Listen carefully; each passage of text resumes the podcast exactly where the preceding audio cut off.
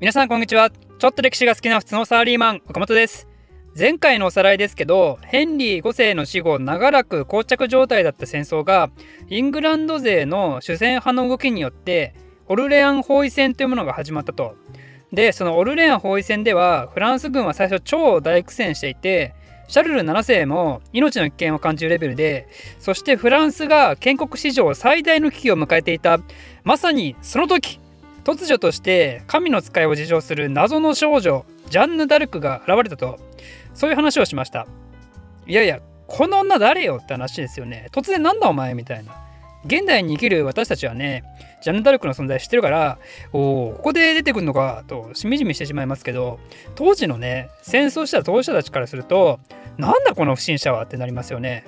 で実際彼女はどういう人だったのかというと彼女のことについては正直よく分かってないことが多いんですけど少なくとも貴族とかではないわけですよ。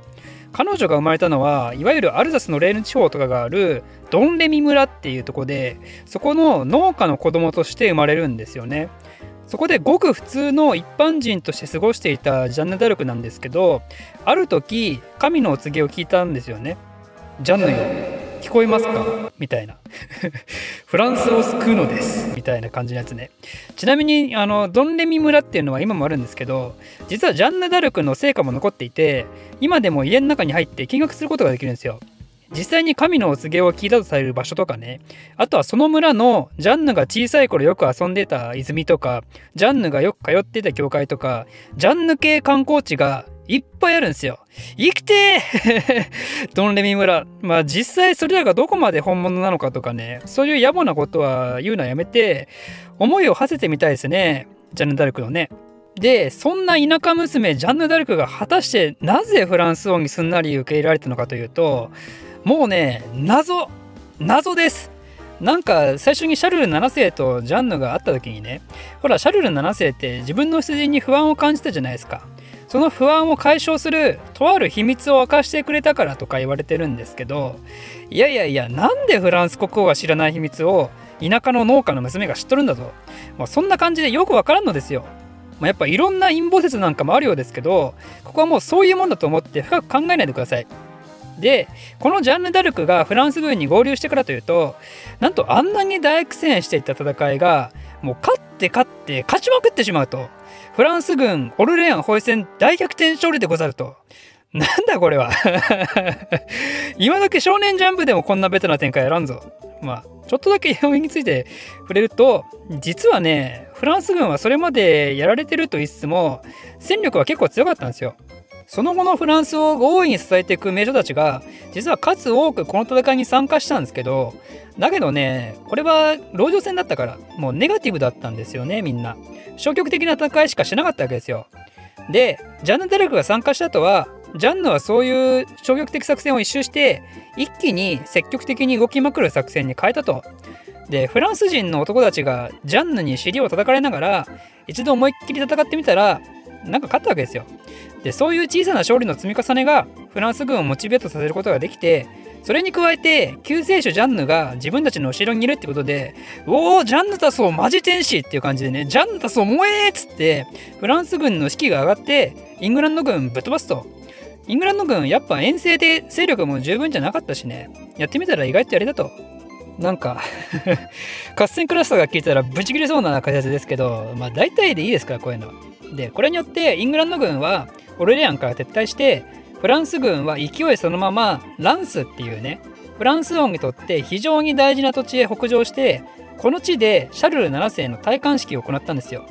このランスっていう土地がなぜフランスにとって大事なのかというと100年戦争よりもかなり前の話ですけどフランスの先祖みたいな国でフランク王国っていうのがあったんですけどそのフランク王クロービスがねキリスト教に改宗して洗礼を受けたのがランスでつまりフランスの前身ではあるけどフランスのキリスト教の始まりの土地みたいな感じなんですよ。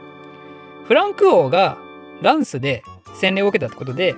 これによってフランクがフランスという国名になると これは大嘘なんですけどまあでもランスっていう土地は真面目にフランス王からしたら非常に神聖な土地で伝統的に戴冠式はランスで執り行われてたんですよね。でそれに合わせて豊式っていう油を体に塗りたくる儀式があるんですけどそれをすることによってフランス王は神通力を得ることができるようになるんですよ。人々に触れるだけで病気治したりねできるようになっちゃうわけですよ。つまりこれによって今まで優柔不断で情けなかったシャルル7世がもう聖なる力を身につけて達観してるんですよね。五行化させてるんですよ。ホーリーシャルル7世になったわけですね。つまりジャンヌは当初の宣言通り世間的には王太子シャルル自称フランス王シャルル7世を正式な戴冠式を執り行うまで持っていくことができてこれによってシャルル7世は聖なる力を身につけてフランス国民たちも晴れてシャルルのことを偉大な王と認めてフランス国民たちが一致団結していくっていうね。もう彼女の宣言通り結果にコミットしたわけですよ。でそんな状況を目の前にしちゃイングランド側ねやべえあっちのお偽フランス王が盛り上がってやがるってことで今度はヘンリー6世も慌てて戴冠式を執り行ったんですけどもうねあのそんなのじゃねこんな勢い止められないですよ。というかランスでやらないフランス国王戴冠式なんてね意味ないんですよね。ということでジャンヌ・ダルクの活躍により大勝利したオルレアン包囲戦っていうのはね本当にイングランドとフランスの100年戦争機運の転換点になったわけですね。100年戦争天王山だったわけですよ。これにイングランドが勝ててたらフランスはそのまま負けてたろうし逆にそんな厳しい戦いにフランスが勝ったからこそここまで勢いを取り戻すことができたと。でじゃあそんなオルレアン法律で大活躍したフランス国民の天使ジャンヌですけどこのフランスが盛り返した後の彼女について、まあ、ちょっと説明したいと思います。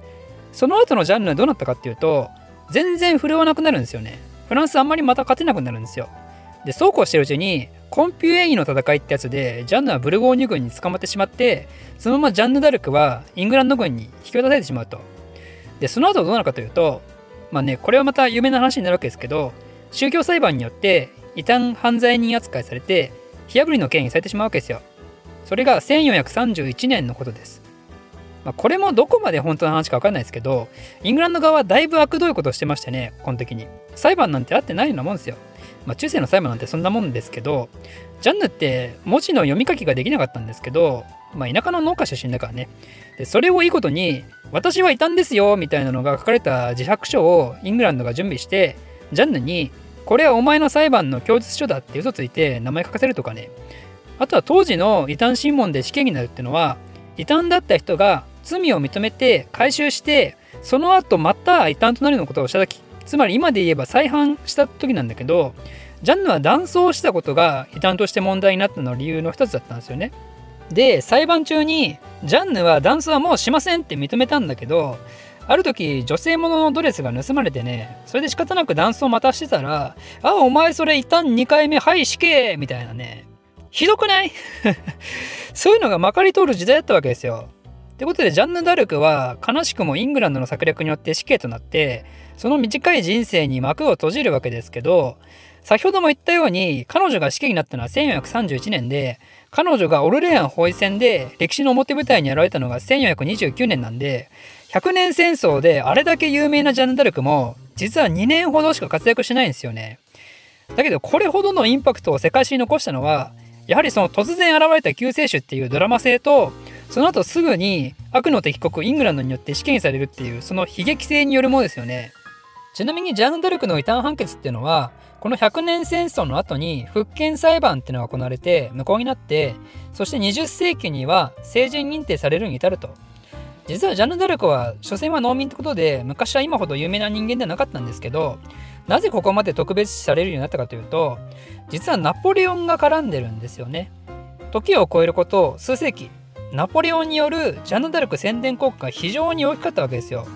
彼が自分がいざ皇帝になるって時にジャンヌをフランスの救世主として大いに宣伝してそしてナポレオン自身もまるで祖国フランスを救うジャンヌ・ダルクかのような印象操作をしてフランス人の愛国心を焚きつけながら皇帝になることに成功したと。